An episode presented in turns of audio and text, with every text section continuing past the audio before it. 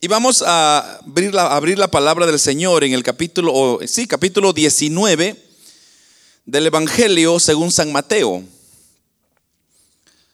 San Mateo, capítulo número 19. Vamos a leer del versículo 3 en adelante. Y dicen un amén cuando lo tienen listos, hermanos. Gloria a Dios. Dice la palabra del Señor, capítulo 19, versículo 3 del Evangelio según San Mateo. Entonces vinieron a él los fariseos tentándole y diciéndole, ¿es lícito al hombre repudiar a su mujer por, por cualquier causa? Él respondiendo le dijo, ¿no habéis leído? Que el que lo hizo al principio, varón y hembra los hizo, y dijo, por este o por esto el hombre dejará padre y madre y se unirá a su mujer, y los dos serán una sola carne. Así que no son ya más dos, sino una sola carne. Por tanto, lo que Dios juntó, no lo separe el hombre. Le dijeron, ¿por qué pues mandó Moisés dar carta de divorcio y repudiarla? Él les dijo, por la dureza de vuestro corazón, Moisés os permitió repudiar a vuestras mujeres, mas al principio no fue así. Y yo os digo que cualquiera que repudia a su mujer, salvo por causa de fornicación, y se casa con otra, adultera. Y el que se casa con la repudiada, también adultera. Amén. Oramos hermanos Padre que estás en el cielo, te damos gracias porque una vez más tenemos este gran privilegio, Señor, de estar ante tu presencia, suplicándote, Señor, que tengas misericordia de nosotros. Háblanos, oh Señor, enséñanos a la luz de tu palabra este precioso tema que hemos de compartir con mis hermanos este día, Señor. Danos la sabiduría, el entendimiento para poder tanto explicar como también entender tu buena voluntad. En el nombre de Jesús bendice la vida de mis hermanos que están conectados, Señor, por los diferentes medios. Límpianos, perdónanos si hay faltas, pero sobre todo si hay enfermos, sánalos en el nombre de Jesús. Fortalece al caído, levanta al que no tiene fuerzas. En el nombre de Jesús te lo pedimos. Echa fuera todo cansancio, toda obra de enemigo de Satanás, lo derribamos en el nombre de Jesús. Amén y amén. Pueden hermanos tomar sus asientos. Eh, tenemos, hermanos, el día de hoy un tema más de nuestras doctrinas bíblicas que hemos estado estudiando, hermanos, todos estos eh, ya ocho meses, creo que son ocho o nueve meses por ahí. Y usted se ha dado cuenta, hermanos, cómo hemos ido pues aprendiendo todos estos temas eh, a la luz de la palabra del Señor, y yo lo, vuelvo a recalcar, nuestra intención, hermanos, en esto es no solamente el que usted tenga las herramientas adecuadas para poder responder a cualquier duda, sino más bien, hermanos, ir explicando a la luz de la palabra del Señor cuáles son eh, el apoyo que Dios da Obviamente hay cosas y hay elementos que quizás no vamos a encontrar toda la respuesta, pero hermanos, la palabra de Dios dice que es la lámpara que nos ha de ayudar en nuestro camino. Y el tema de hoy, hermanos, se llama el matrimonio. Esta también es un tema de doctrina bíblica o básica, ya que el matrimonio, hermanos, es una institución divina que Dios es el quien lo ha establecido y lo ha establecido desde un principio de la creación. El matrimonio no fue un invento del hombre, no fue un invento que, se, que surgió en la ley o que después de la ley o en la gracia, sino más bien es, fue establecida por Dios desde el Génesis, desde el principio. Y hermanos, el matrimonio se entiende como una relación de carácter indisoluble entre un hombre y una mujer. O sea que la unión matrimonial entre un hombre y una mujer es para siempre. O sea que no es para estar jugando, no es para hoy casarme y mañana divorciarme y, moverme con otra persona, sino más bien toda persona que entra en lo que sería la institución del matrimonio debe de saber que se está metiendo en serios problemas hasta la muerte. Es por eso, hermanos, que todo aquel que desea matrimonio vaya pensando bien y fíjese en la suegra porque así se va a parecer su futura esposa. Aleluya. Pero amamos a las suegras, hermanos, no se vayan a ofender las hermanas.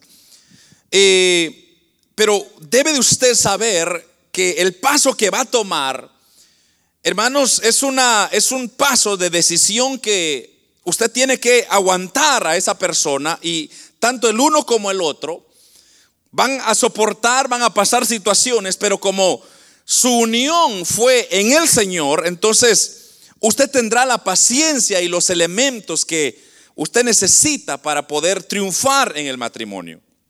Ahora, algo que yo acostumbro siempre es que toda persona que entra en este paso, como dije, de matrimonio, eh, antes de casarse, por lo menos unos seis meses antes, eh, entran en una consejería matrimonial donde se les prepara, se les advierte, se les enseña.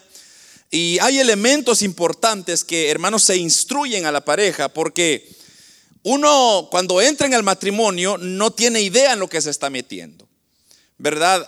Hay cosas o hay expectativas o hay elementos que quizá usted no está familiarizado. Entonces, e, esos elementos vienen a causar muchos problemas cuando usted no sabe en qué se está metiendo. Por eso el matrimonio, hermano, no es nomás de, de decir, bueno, yo los voy a presentar o los voy a casar y ahí que Dios lo bendiga, que Dios los socorra. No funciona así. Porque el matrimonio, hermanos, es una institución que Dios ha dejado, ha establecido el Señor y por la cual merece mucha, mucho cuidado, mucha delicadeza. Y es por eso que cuando el matrimonio se, se vive, hermano, de acuerdo a la palabra de Dios, entonces mire esto, siempre resulta en una gran bendición. Voy a repetir eso. Cuando el matrimonio se vive de acuerdo a la palabra de Dios, siempre resulta con mucha y grande bendición para la pareja. Entonces, el día de hoy hay tres puntos que yo voy a, tocar con usted la cual, ¿por qué nosotros creemos en la institución del matrimonio y cómo la Biblia eh, la soporta? El primero, hermanos, vamos a hablar sobre cuál es el propósito del matrimonio, o sea, ¿por qué Dios inventó el matrimonio? Entonces, para eso, vámonos al principio, hermano, que es Génesis. Si usted se va a Génesis conmigo, en el primer, en el segundo capítulo de Génesis, versículo 18, mire lo que dice ahí. Génesis capítulo 2, versículo 18, dice la palabra del Señor. Y dijo Jehová Dios, no es bueno que el hombre esté solo. Le haré ayuda idónea para él. Vaya, ahí está el primer elemento. O sea, el primer punto es ¿Cuál es el propósito del matrimonio? Entonces, si usted está tomando notas, entonces póngale el primer punto A, o su punto, digamos, es contribuir a una ayuda mutua. Porque eso es lo que está diciendo este versículo. No es bueno que el hombre esté solo. Entonces, le haré que una ayuda idónea. O sea que cuando se entra en el matrimonio, entonces lo que se viene a hacer es se viene a contribuir a una ayuda mutua. Porque, hermanos, el hombre por naturaleza, el hombre no puede estar solo. El hombre necesita a esa persona quien le va a servir de ayuda idónea, de, de, tener, hermanos, un, un consentimiento mutuo, un ambiente mutuo. Entonces, Dios se encargó de que el hombre no estuviese solo o la mujer estuviese solo, sino que Dios crea el uno al otro. O sea que la pareja se complementa, la pareja llega a, servir y a hacer, hermanos, una ayuda. Y es por eso que a mí me cuesta entender cómo muchas veces los matrimonios jalan por su lado, cuando no es así. El matrimonio no es tú estate allá, yo me quedo acá, pero cuando nos necesitamos, entonces acerquémonos. No funciona así. El matrimonio es cuando usted esté pasando problemas difíciles, los dos juntos están ahí. Cuando hay momentos difíciles en la vida, los dos juntos están ahí. Cuando hay éxito en la vida, los dos están ahí, porque son una ayuda, o sea que es un equipo. No sé si me doy a entender, hermano. Tanto la mujer como el hombre están trabajando, uniéndose a tener un equipo, pero obviamente con un equipo con la mente de superarse, de, avanzar en la vida. Pero entonces, ¿qué contribuye la otra persona? La otra persona contribuye esa ayuda mutua, que es lo que dice el versículo 18. Le, le haré ayuda idónea para él. Uno de los errores que los seres humanos cometemos es que nosotros siempre nos vamos por lo que vemos enfrente. O sea, en otras palabras, muchas veces usted se fija solo en lo físico de la persona, tanto la mujer como el hombre. Muchas veces usted solo se fija porque, ay, es que está, está guapetón, ojos azules, está alto, se viste bonito, tiene un carro, qué bonito. Pero el matrimonio no se trata de esas cosas. Porque por si usted no sabía, hermano, no se ha dado cuenta todavía, cuando usted ya tiene sus años en el matrimonio, le va creciendo el púlpito, la barriga. Le va creciendo la nariz, los oídos y, y hermano, los cachetes se le inflan. Se le va cayendo el pelo se va metiendo en deudas y ya el carro ya se perdió. Entonces, si usted pone su esperanza en esas cosas, es obvio que va a fracasar. Viceversa. La hermanita esbelta que usted vio desde un principio, hermanos, ahora ya tiene sus libritas, ya tiene sus llantitas. Lo que era su media naranja, ahora es una su media toronja. Lo que era aquella, hermana tan, tan bonita, tan, tan esbelta, ahora ya tiene sus libritas después de unos cuantos hijos que le ha metido. Entonces, si usted pone su, se concentra en los elementos de su vista, va a fracasar. Pero es lo que está diciendo acá, que lo que nosotros tenemos que hacer es poner nuestra mirada en que la otra persona para mí va a ser una ayuda mutua, una ayuda idónea que me va a empujar, que me va a sacar adelante y que me va a mostrar lo bonito de la vida. Así sea, hermano, que usted se case con una feíta, una federal o un federal que esté por ahí. Pero si esa persona tiene un corazón que de agradar a Dios, de servir a Dios, de caminar en la voluntad de Dios, yo le aseguro, hermanos, que van a vivir los mejores momentos de su vida en esta tierra. Entonces, los propósitos del matrimonio es contribuir una ayuda mutua. Segundo, o sí, segundo su punto, digamos, asegurar la multiplicación de la raza por generación legítima. Y eso lo vemos un capítulo más antes del 2. O sea, ahorita lo voy a repetir. Capítulo 1 de Génesis, versículo 27 y 28. Usted va a ver este, aquí lo que dice Dios. Y creó Dios al hombre a su imagen y a la imagen, y a imagen de Dios lo creó. Varón y hembra los creó. Versículo 28. Y los bendijo Dios y hembra, o perdón, y los bendijo Dios y les dijo, fructificad y multiplicaos y llenad la tierra y sojuzgadla y señoread en los peces del mar y en las aves de los cielos y en la toda y en todas las bestias que se mueven sobre la tierra. Pero usted ve ahí que está diciendo fructificar y multiplicar. Entonces ese es otro propósito del matrimonio es asegurar la multiplicación de la raza humana, de la generación que nosotros estamos. Entonces, ahora aquí hay un dilema porque muchas personas dicen, no hermano, entonces voy a tener los 20 hijos que el Señor me dé. Pero lo que está diciendo ahí, claro, en aquel entonces estamos hablando, hermanos, que usted tiene que estar consciente en el tiempo en que está viviendo. Yo, por lo menos me recuerdo, yo tengo mis tíos, por ejemplo, o mis abuelos, inclusive ellos, ellos tuvieron 10 hijos, 15 hijos, 20 hijos inclusive, pero porque ellos estaban en una, en una ignorancia de conocimiento, entonces ellos no creían en anticonceptivos, no creían en, en por ejemplo, pensar en el futuro de las personas. Y es que, hermano, cuando usted va a tener hijos, lo primero que tiene que pensar es en el futuro de esa persona, de ese niño, de ese bebé. Entonces, hoy en día ya no estamos para hacer 100 hijos, ¿verdad, hermano? Hay mucha gente, de hecho, que tiene hijos por, por la ayuda económica que da el gobierno. Pero tener hijos por esta razón, hermanos, es muy mal, porque el problema es que los niños van creciendo. ¿Y quién los va a educar? ¿Quién les va a mostrar el camino de Dios? ¿Cómo vamos a hacer para alimentarnos, para, para suplir para sus necesidades? Más hoy en día, hermanos, que vivimos en un tiempo donde todo es caro. Entonces, el tener hijos, hermanos, requiere una seria, un serio sentar y tener presente cuántos quiere tener. Por lo menos yo antes de casarme, me recuerdo, yo le dije a mi esposa cuando éramos novios, nos hicimos esa pregunta. ¿Y cuántos, y, cuántos hijos quieres tener tú, mi amor? Entonces ella me dijo, no sé cuánto me dijo ella, dos o tres, algo así. Y yo le dije, pues, ay, mi amor, yo quiero tener cinco hijos, igual que mis padres. Entonces, pero ya ahora, ya, eh, cuando tuve el primero, hermano, ya me retracté y dije, no, con, con dos o tres está bien, hermano. ¿Por qué? Porque ya se da cuenta usted que el tener hijos no, no, es una cosa de solo tenerlos, sino más bien hay una responsabilidad que cae sobre la persona. Y esa responsabilidad es, uno, de proveer para ellos. Segundo, educarlos.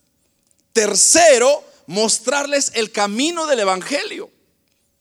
Y cuarto, asegurarse que ellos lleguen de igual manera a seguir los pasos que usted les va a enseñar a través de la palabra. Y entonces así se va a ir multiplicando. Hoy en día ya no se necesita tener 20 hijos porque ya tenemos 7 mil millones de personas en este mundo y ya no cabemos. Pero tal vez no es tanto eso, sino más bien hay que saber pensar cómo, hermanos, vamos a educar a nuestros hijos. Porque si usted no los educa y deja que la, la tele los educa o el internet los educa o el YouTube los eduque, usted se va a dar cuenta muy pronto que el camino de ellos es hacia el fracaso. Entonces, y eso, esa, esa responsabilidad va sobre su cabeza. Entonces, asegúrese de que sus hijos estén preparados para la vida, estén instruidos en Dios y hermanos estén encaminados y ayudados para que ellos sean gente de prosperidad, de, educados, sean personas de estudio, personas que van a sacar adelante también sus familias. Entonces, eso es muy importante. Amén. No es tener hijos por tener hijos, sino es usar la sabiduría que Dios nos da. Pero ese es el segundo propósito del matrimonio. Contribuir a ayuda mutua, asegurar esa multiplicación de, la raza, de la raza humana y el tercero, eh, el tercer elemento o propósito es, hermanos, prevenir, mire esto, prevenir la impureza. Esto es muy importante, hermanos, porque si el hombre no se casa, lo que llega a hacer es que llega a cometer locuras. Mire lo que dice Primera de Corintios, aquí está la respuesta a ese punto. En el capítulo 7 de Primera de Corintios, versículo 2 y el versículo 9, dice así, pero a causa de las fornicaciones, cada uno tenga su propia mujer y cada uno tenga su propio marido. Versículo 9, pero si no tienen don de continencia, cásense, pues mejor es casarse que estar que estarse quemando. Entonces, note usted lo que está diciendo ahí.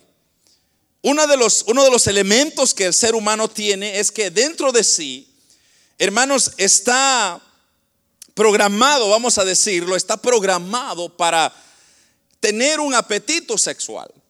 Y ese hombre necesita, o esa mujer de igual manera, necesita expresar ese apetito que tiene. Ese, es algo natural que está en el hombre. Pero entonces no puede, como dije, solamente eh, sacar su apetito con las personas que se le dé su gana y, saciarse y luego continuar y moverse. Ese es el mundo, porque eso es lo que causa la ignorancia. Pero nosotros que estamos en Dios, sabemos que, hermanos, las relaciones sexuales deben de ocurrir dentro del matrimonio, nada más. Ni cuando se está en un noviazgo, ni cuando se está conociendo, se permite que tenga una relación sexual porque estaríamos quebrantando el mandamiento de Dios y uno y segundo, acarreando, hermanos, una responsabilidad en nuestras manos. Entonces, por eso es que se recomienda, como dije, a veces esta cuestión, hermano, del matrimonio es un poco, como dije, delicada porque hay, hay cosas que se tienen que decir. Pero, por ejemplo, la juventud quiere, dice, yo, yo quiero tener novio, yo quiero andar de la mano, escondidas. Y uno a veces tiene que decirles, pero, tenga cuidado, no, no, no, no salgan juntos, no salgan solos. Porque el hombre y la mujer tienen ese, esa naturaleza pecaminosa dentro de sí que puede ser que obligue a la otra persona a hacer algo en contra de su voluntad. Entonces, tener cuidado, hermanos, es, un elemento muy importante. Pero lo que queremos hacer, o, el propósito del matrimonio, es también ayuda a prevenir esa impureza. Ayuda a prevenir, hermanos, esos, malos pensamientos, esos pensamientos lascivos, por ejemplo. Entonces, hay personas que se sacian, como dije, de, por ejemplo, la, pornografía es un elemento que ha venido a arruinar la mente de la sociedad nuestra. Pero, hermanos, mucha gente piensa que eso es suficiente, pero eso lo que ha hecho es que ha motivado lo que hay dentro del hombre y eso, hermanos, ha creado ahora un pecado terrible. Entonces, por eso dice el versículo 2, pero a causa de las fornicaciones, cada uno mejor tenga su propia mujer y su propio marido. Y remacha con el versículo 9 cuando dice, pero si no tienen el don de continencia. Ahora, ¿qué es este don de continencia? El don de continencia es, es un don que Dios regala a ciertas personas, nada más. O sea que no es una regla general, sino es un don. Es como, por ejemplo, el don de, de tocar un instrumento, por ejemplo. ser músico es un don que Dios regala. ¿Por qué? Porque no todos pueden ser músicos. Yo conozco personas que han querido ser músicos por tanto tiempo y tratan y tratan y no la agarran. No tienen el don. Entonces, el don de continencia es igual. Hay personas que simplemente sus apetitos sexuales, no sé cómo funciona, o sea, la genética de Dios es increíble, pero quizás están desactivadas, esa persona no se motiva, no, no tiene pensamientos sucios quizá. Entonces, no le motiva, no le incentiva a tener una relación. Pero eso es especial, son casos especiales. La mayoría es su naturaleza. Entonces dice, si no tiene ese don, entonces mejor cásese. Pues es mejor casarse que estarse quemando. Cuando habla de estarse quemando es lo que yo le decía hace un ratito atrás. Es que a veces nosotros queremos meternos y pretender que somos fuertes. Entonces, por ejemplo, cuando usted sale con una persona de su, del sexo opuesto, entonces lo que usted va a hacer es que eh, sus neuronas comienzan a moverse, a agilitarse de tal manera que usted quiere tener algo con esa persona. Entonces, y, hermano, le digo, y no solamente el enemigo ha, ha trabajado tanto esta área, que lo que quiere hacer es acabar a la humanidad metiéndolos en pecados terribles de, en este caso, hermanos, de fornicación. Entonces, por eso el apóstol Pablo dice, mejor cásense. Por eso, hermanos, yo no recomiendo un noviazgo largo. O sea, si usted tiene un noviazgo de 5 años, 10 años, eso, hermanos, es peligroso para empezar. Tercero, no, no, no, o segundo, no, no, no es bueno que el hombre y la mujer estén en un noviazgo a largo porque lo que va a suceder es que van a caer en tentación, muy fácil, y van a ofender a Dios, y van a ofender a su familia, y hermanos, eso crea un dolor de cabeza. Entonces, el matrimonio se, se hace, yo, yo siempre he dicho, la pregunta sería, bueno, entonces, ¿cuánto tiempo debo de andar en un noviazgo? El noviazgo se recomienda no más de un año, de seis meses a un año. ¿Por qué? Por lo que ya le expliqué. Entonces, ¿qué es lo que tengo que hacer para conocer a la persona? Una amistad, o sea, un amigo. Entonces, lo que yo tengo que hacer es entablar una amistad. Entonces, ¿se puede crear una amistad? Sí se puede. ¿Por qué? Porque en una amistad usted se limita a hacer cosas. O sea, en una amistad usted no va a andar de la mano con la persona. ¿Por qué? Porque es una amistad, es un amigo, es una amiga. Entonces usted está evitando la tentación. Usted no va a andar abrazado con una amistad, ¿verdad? del sexo opuesto. Es, incómodo. claro, se, abraza y todo eso, pero vamos al punto cerca, ¿verdad? Hay personas. Pero póngase usted solo, oscuros, con alguien, hermano. Eso es terrible. Pero vamos al punto. Entonces, esa amistad tiene que llegar cuando ya se toma una decisión para casarse. Entonces la persona dice, yo le he estado orando a Dios, yo creo que esta persona es para mí. Y la otra persona dice igual, yo, yo he estado orando, yo siento que usted es para mí. Entonces establezcamos un noviazgo. De ahí en adelante es un noviazgo. ¿Por qué es un noviazgo? Porque ya se está pensando en casar. O sea que si, si no hay noviazgo, no hay plan de casamiento. No sé si me doy a entender, hermanos. Pero si no hay plan de casamiento, entonces mantenga una amistad. Eso es todo. Pero si hay algo serio, pero este, es que esto, hermano, es que mire, yo no sé ni cómo explicárselo. Tenemos que venir siempre a buscar la voluntad de Dios. Mire, no hay nada, hermanos, como recibir la confirmación de Dios. Usted, si usted le gusta a una persona, usted venga de rodillas primero solo. No, no ande diciendo, mire hermano, ayúdeme, ayúdeme a por aquella sierva o aquel siervo. Solo usted y Dios, dígale, Señor, mire esta persona. Yo puedo sentir una cosa, pero ¿qué dices tú, Padre? ¿Será esta la persona para mí? ¿Será esta la persona? Porque yo no quiero fracasar. Esta persona va a tener que, vamos a tener que ir a la muerte juntos. Señor, ayúdeme a cargar esta cruz, está pesada. Entonces, usted tiene que tener, Dios siendo un buen padre, no lo va a dejar a usted en un fracaso. Dios le va a decir, hija, hijo, ese es. O hijo, ese es, esa es, ella es la persona. Y hermano, cuando usted tiene esa confirmación segura, entonces los dos tienen ese mutuo consentimiento, entonces ya entran en un periodo de noviazgo. Y ese noviazgo puede durar seis meses a un año. Puede durarse un poquito más, pero ya es estar exponiéndose, como dije, porque ya de ahí quieren agarrar, andar de la mano, mano sudada, ¿verdad? Decimos nosotros. Quieren andar de la mano sudada, quieren ir al cine juntos, quieren ir a cenar juntos, ya no quieren que ni una otra persona ande con ellos, pero, ahí se están exponiendo demasiado. Entonces, hay que prevenir esa impureza en nuestra naturaleza hay que hacer las cosas bien. Entonces yo le recomiendo como pastor suyo que soy, antes de entrar a ese paso, busque consejería, hermano, busque, pregunte y, y yo lo voy a orientar. ¿Por qué? Porque yo deseo que usted le vaya bien. Yo deseo que Dios prospere, yo deseo que usted tenga éxito y yo sé que lo va a tener, pero todo tiene que ir en el orden del Señor. Amén. Ok, esos serían los tres puntos, digamos, que o los tres propósitos del matrimonio. Entonces, repito, primero, contribuir una ayuda mutua, asegurar la multiplicación de la raza humana y prevenir la impureza. Ah, entonces vamos a entrar en el segundo punto y es cuáles son las condiciones para el matrimonio. Así se también aquí hay tres puntos. Primero el propósito. Segundo, condiciones para el matrimonio. Entonces, la primera condición es que no es lícito para ningún hombre tener más de una esposa. Y eso lo vamos a ver en el capítulo 19 de San Mateo, la cual leímos el día de hoy.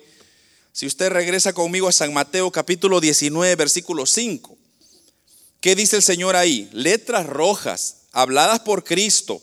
Y dijo Jesús, por esto el hombre dejará a su padre y a su madre y se unirá a su mujer y los dos serán una sola carne. Entonces, ¿qué está hablando acá? Está hablando de que el hombre solo puede tener una sola mujer.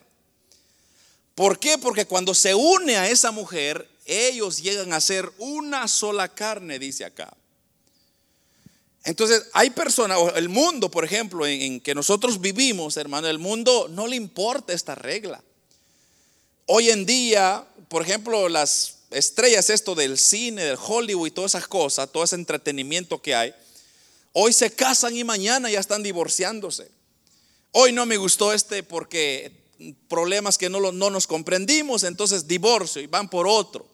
Y al siguiente día ya están con otra persona. Hermanos, eso es jugar al matrimonio. Y el matrimonio no fue creado para jugar, fue creado para la unificación de dos personas a una sola. Entonces, cuando usted se une con su esposa o con su esposo, usted llega a ser una sola persona. Y eso, hermanos, cuando se habla de uno, está hablando de todo. O sea, está hablando de que tenemos que unir uno nuestras vidas. Tenemos que unir nuestras metas. Tenemos que unir nuestros propósitos. Tenemos que unir nuestras finanzas. Aleluya. Fíjese que aquí es este punto de las finanzas es un poco delicada porque muchas personas no les gusta unir su economía. ¿Por qué? Porque no, tú jalas mi amor con tu cuenta de banco y tu salario, y yo con el mío, y tú pagas el gas, yo pago la renta. No trabaja así. No funciona así. ¿Por qué? Porque está quebrantando lo que dice la Biblia. Una persona llegan a ser los dos. Entonces, lo que se hace es usar sabiduría. Entonces, cuando se entra en el matrimonio, hermanos, pueden tener cuentas separadas y eso no es problema, pero estamos hablando de que hay cuentas que tienen que estar juntas, como por ejemplo pagar la renta o el mortgage, pagar aseguranza, los biles, los dos tienen que contribuir. Lo que yo gano, lo que ella gana, porque hoy en día ya las esposas también, las mujeres también trabajan y no hay nada de malo con eso. Entonces ahí tienen que unir. Allá no puede decir, oh, este es mío, eh, mi amor. No, no, no, no te vayas a meter con, mi, con mis dolaritos. No, entonces usted está creando o está quebrantando esa unidad. Y hermano, cuando hay un quebrantamiento de esa unidad, no hay prosperidad. No se prospera. Entonces, ¿qué es lo que tienen que hacer? Es ponerse de acuerdo. La esposa y el esposo se ponen de acuerdo y decir, mira, mi amor, queremos tener una casa, entonces ahorremos, esto va a ir para ahorro. hermanos, yo he predicado tanto y yo no sé de tanto que cuánto ha cargado usted, pero yo siempre he dicho que hay que planificar todo en, el matrimonio.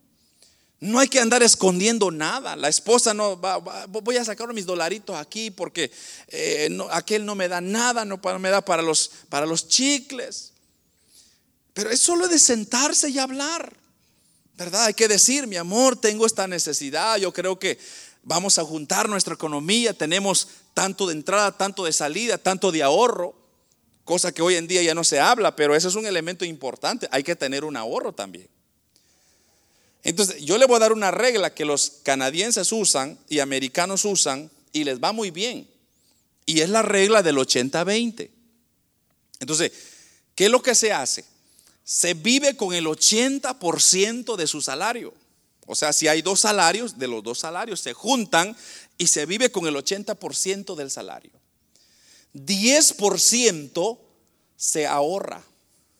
No se ahorra 70, se ahorra 10%. Y 10% se dona o se diezma. Porque usted también quiere bendición de Dios.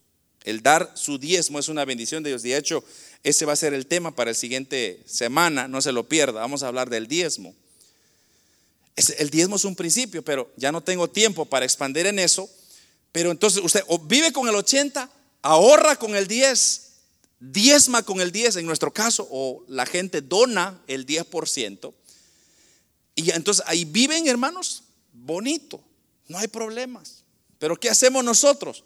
Nosotros vivimos con el 110%. O sea que estamos en deuda 10% ya. Y no, hermano, esto es, es hecho, esto es, es algo real.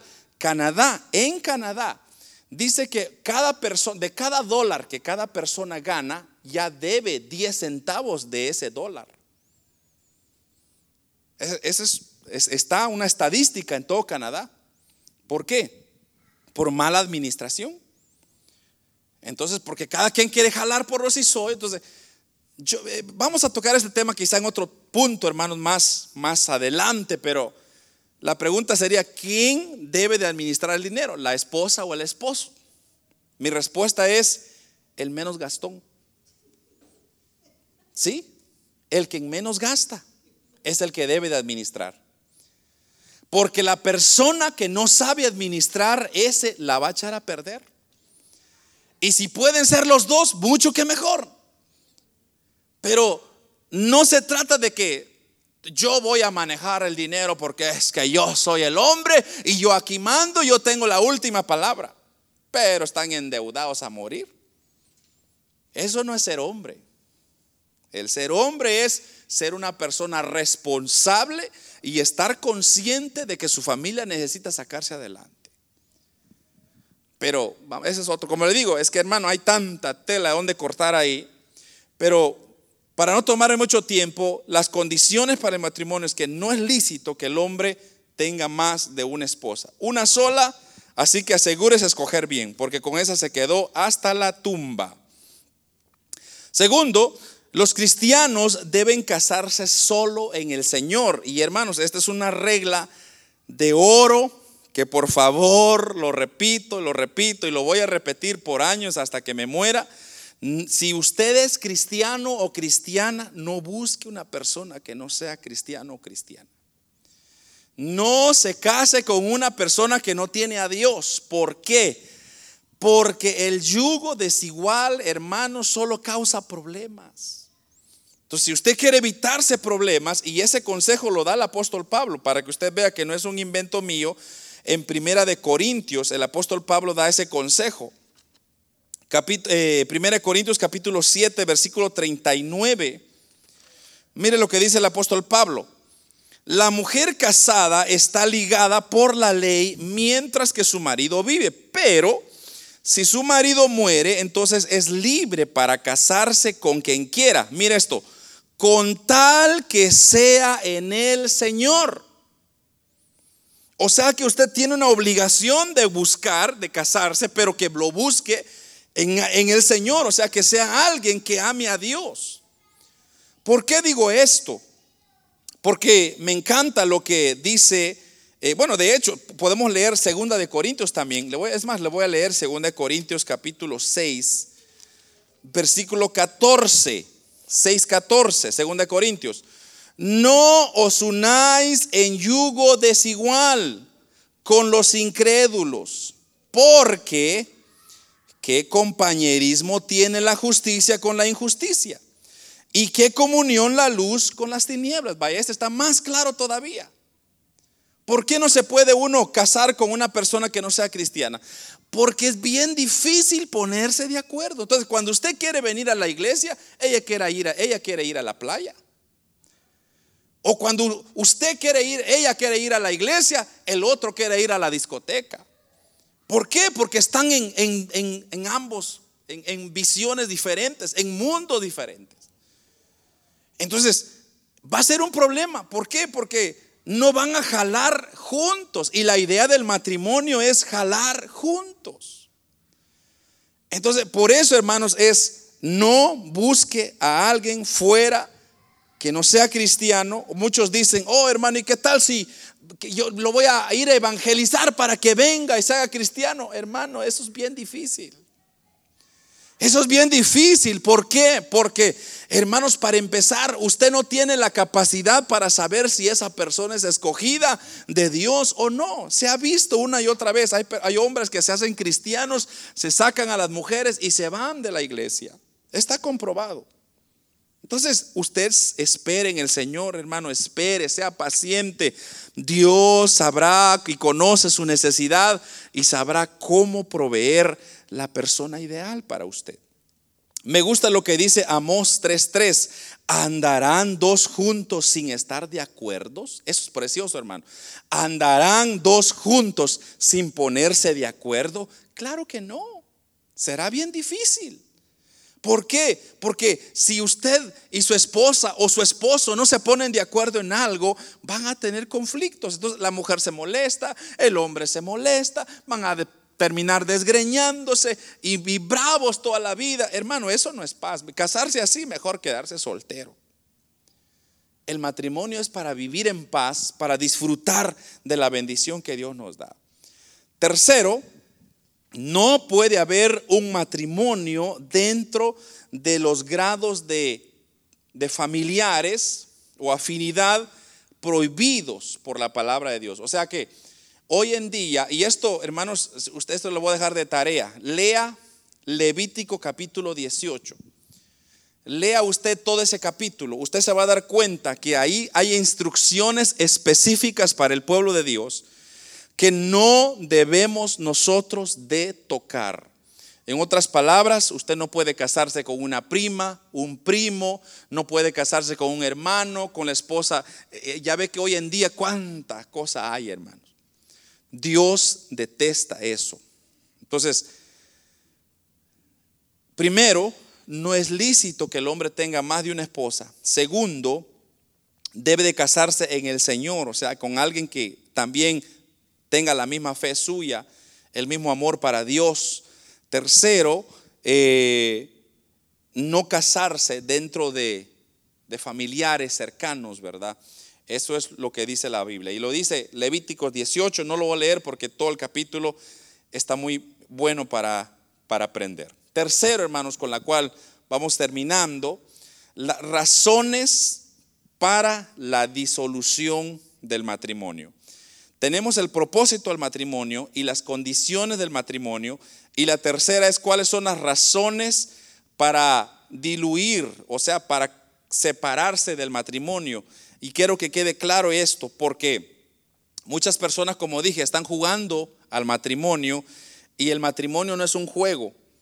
Entonces, lo primero es por causa de muerte. La única razón por la cual usted abandona un matrimonio es por causa de muerte.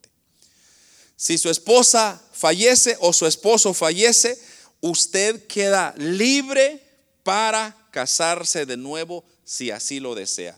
Y eso, hermanos, me voy a amparar en Romanos, Romanos capítulo 7. Ahí está la cita que ampara ese punto. Romanos capítulo 7, versículo 2 y 3, donde dice, porque la mujer casada está sujeta por la ley al marido mientras éste vive. Pero si el marido muere, ella queda libre de la ley del marido. Así que si en vida el del, si en vida del marido se uniere a otro varón, entonces esta será llamada adúltera. Pero si su marido muriese o muriere, es libre de esa ley, de tal manera que si se uniere a otro marido, no será adúltera. Entonces ahí está claramente el apoyo del apóstol Pablo diciendo, por causa de muerte, usted puede unirse a otra persona, o casarse, volverse a casar. Pero si esa persona sigue viva, usted delante de Dios no puede casarse. ¿Por qué? Como dije, porque ya hablamos de las condiciones del matrimonio, es solo una persona y como dije, escoja bien porque esa va a ser la única y el único hasta que Dios nos lleve de esta tierra. Hay otra porción, de hecho, si quiere otro apoyo más, Primera de Corintios 7:39, también nos habla de esto. La mujer casada, ya lo leímos, de hecho, la mujer casada está ligada por la ley mientras que su marido vive. Pero si su marido muriere, entonces es libre para casarse con quien quiera, con tal que sea en el Señor, ¿verdad? Ese es el consejo. Segundo, segunda razón para diluir un matrimonio es por causa de infidelidad. Esa es la única otra razón. Muerte e infidelidad. Mateo capítulo 19, versículo 19, nos ampara esto. Mateo 19, 19 dice la palabra del Señor, honra a tu padre y a tu madre, y amarás a tu prójimo como a ti mismo. Eh, no, perdón hermanos. Eh, Deuteronomios, le, di la, cita equivocada. Sí, por causa de infidelidad. Eh, vámonos a, Deuteronomio, porque esa es la porción que, que aplica más. Deuteronomio capítulo 24. En capítulo 24 de Deuteronomio, versículos 1 y 2, mire lo que dice. Cuando alguno tomare mujer y se casare con ella, si no le agradare por haber hallado en ella alguna cosa indecente, le escribirá carta de divorcio y se la entregará en su mano y la despedirá de su casa. Y salida de su casa podrá ir y casarse con otro hombre. Ahora, el contexto, solo para que usted entienda qué es lo que está diciendo aquí Deuteronomios, es que lo que pasa es que en el, en, el, en el pueblo de Israel, lo que comenzó a suceder es que los hombres se casaban con una mujer y luego cuando se casaban con una mujer comenzaban a observar y decir, no hombre, esta mujer no me cocina, no me lava la ropa, no me atiende. Entonces, como que quejándose, o sea, encontrando faltas en la persona. Entonces venían ellos, la dejaban y agarraban a otra persona. Como diciendo, tal vez esta tiene lo que esta no tiene. Y así sucedía. Entonces, el problema es que como somos tan imperfectos, que cada mujer que agarraban, siempre había algo que esa persona no tenía. Entonces se salió de la mano, se salió del control. Entonces Dios, para controlar eh, esa situación, lo que, tú, lo que pidió fue que dieran una carta de divorcio. O sea, como decir, un permiso para poderse separar de esa persona. Pero como ya hablamos, la idea del matrimonio no es para separarse, no es para decir hoy sí, mañana no, sino es para siempre. Pero en este caso, lo que debemos de dejar en claro es de que si la otra persona comete infidelidad, en otras palabras, se mete con otra persona sin su autoridad. O sea, usted, estando ustedes casados y una persona falla cometiendo eh, atroz sexual con otra persona, entonces esa persona ya causó infidelidad en el matrimonio. Ahora, lo cristiano, lo, lo correcto como hijos de Dios es buscar siempre el perdón. Pero es bien difícil encontrar el perdón porque cuando una persona le falla a otra, esa persona pierde todo, pierde confianza, pierde, hermanos, amor, pierde absolutamente tantas cosas. Entonces, la idea de la Biblia es buscar una reconciliación, pero si la persona la busca, o sea, la persona que cometió el acto la busca y es sincero, porque como somos seres humanos y podemos, podemos caer en tentaciones. Pero si la persona verdaderamente ama a su esposa o a su esposo y pide perdón y cambia y muestra, entonces la idea es darle otra segunda oportunidad, pero es bien difícil. Pero si la persona, digamos, no quiere, o sea, ella se buscó a otro o él a otra, entonces ya la otra persona quedó libre, porque ya hubo una infidelidad. Ahora, ¿qué sucede cuando, por ejemplo, usted se casó en el mundo, digamos, usted no tenía a Cristo, los dos se casaron en el mundo y usted vino a Cristo, pero esa otra persona no quiere venir a Cristo? Entonces, ¿debo de separarme? No, usted tiene que procurar alcanzarlo para Cristo, pero si esa otra persona que no tiene a Cristo decide abandonarla a usted por su religión, por su fe en este caso, usted no puede casarse con otra persona. A menos que ese individuo se muera o cometa infidelidad, entonces usted queda libre. Eh, y ese hermano es un punto muy delicado porque muchas personas se refugian y dicen, mire, pastor, mi esposo no quiere de Cristo, entonces yo me voy a encontrar que un diácono aquí aunque sea, un músico. No, usted estaría adulterando. ¿Por qué? Porque su esposo sigue vivo y la sigue amando, aunque no, no cree en Dios todavía. Ahora, si su esposo, en este caso, de este ejemplo que estoy dando, comete infidelidad o se muere, entonces usted es libre, búsquese a otro fulanito, al diácono, al músico que usted quiere, obviamente con tal que esté soltero, ¿verdad? Pero esa es la única condición. No hay, no se puede diluir el matrimonio de otra forma, no se puede disolver. Por eso, como le dije, abra bien los ojos con quién se va a casar. No se vaya por lo físico, no se vaya por la inteligencia, váyase por lo espiritual que es la persona. Observe eso, hermano. Ese es el consejo mejor que yo le puedo dar. Observe a la persona y mire, vea usted que ame a Dios. Pero hay personas que pretenden amar a Dios, pero hay personas que son sinceras cuando aman a Dios. La persona que ama a Dios, hermanos, este, este busca y procura siempre agradar a Dios. Y si esa persona agrada a Dios, entonces todas las cosas van a funcionar bien, hermanos, van a estar en la misma sintonía. ¿Sabe cómo lo veo yo? Por ejemplo, eh, aquí, por ejemplo, usted quizá es un ejemplo de esto. Por ejemplo, usted tiene algún tipo de música favorita, ¿verdad? A mí me gustan las románticas. Yo no sé cuál le gusta a usted, las rancheras, el merengue, eh, yo no sé, el rock, pero cada uno tiene su música favorita.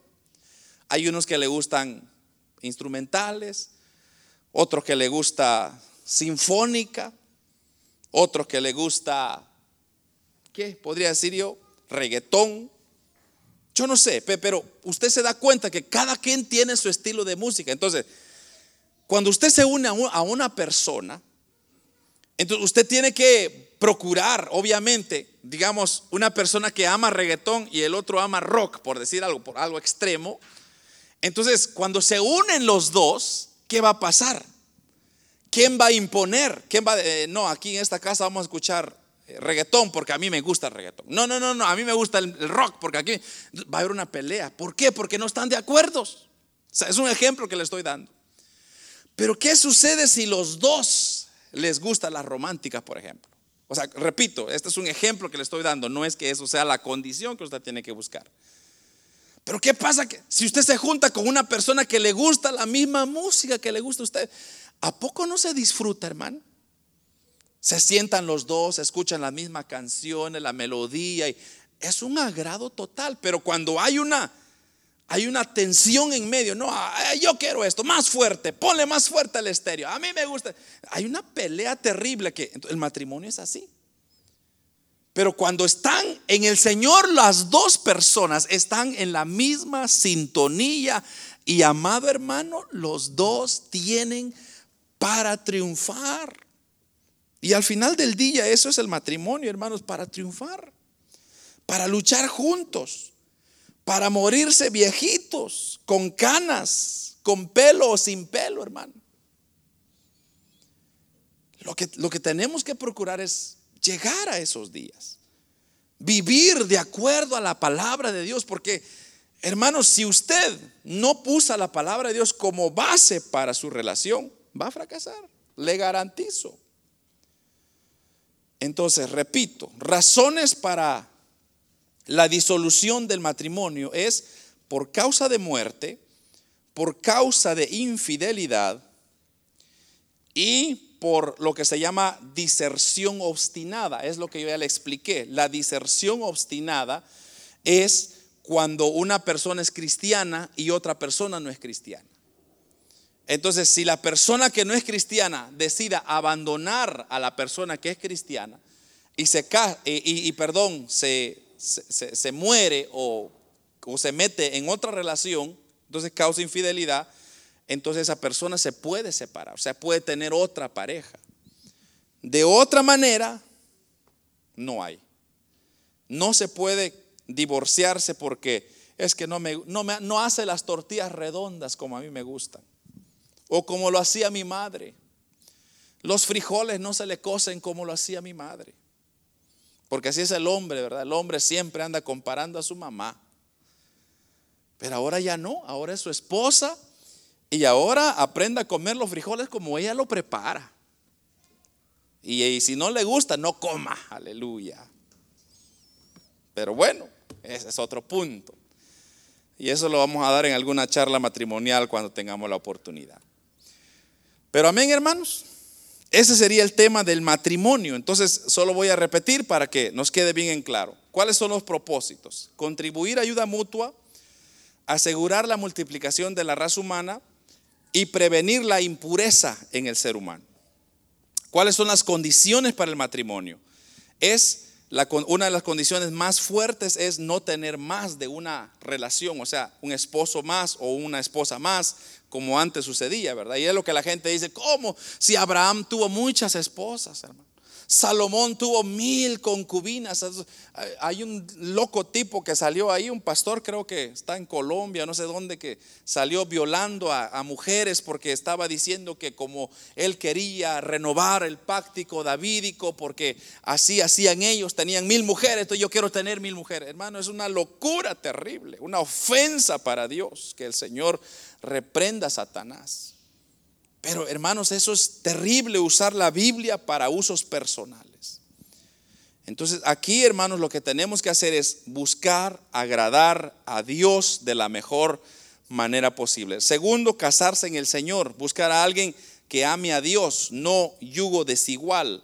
Tercero, eh, no puede haber un matrimonio dentro de eh, familiares o amigos, como dije, lea Levítico 18. Y las razones para disolución es muerte o infidelidad. O lo que nosotros llamamos, eh, hermanos, eh, separación, ¿verdad? O diserción obstinada. Es lo que se le llama eso cuando dije que hay una pareja que uno es cristiano, el otro no, y hay mucho conflicto. Entonces, eh, si la persona que está, que no tiene a Cristo, ofende a Dios, o sea, ofende en el sentido eh, que causa una infidelidad o se muere, entonces esa persona queda libre para casarse. Es la única forma. Amén.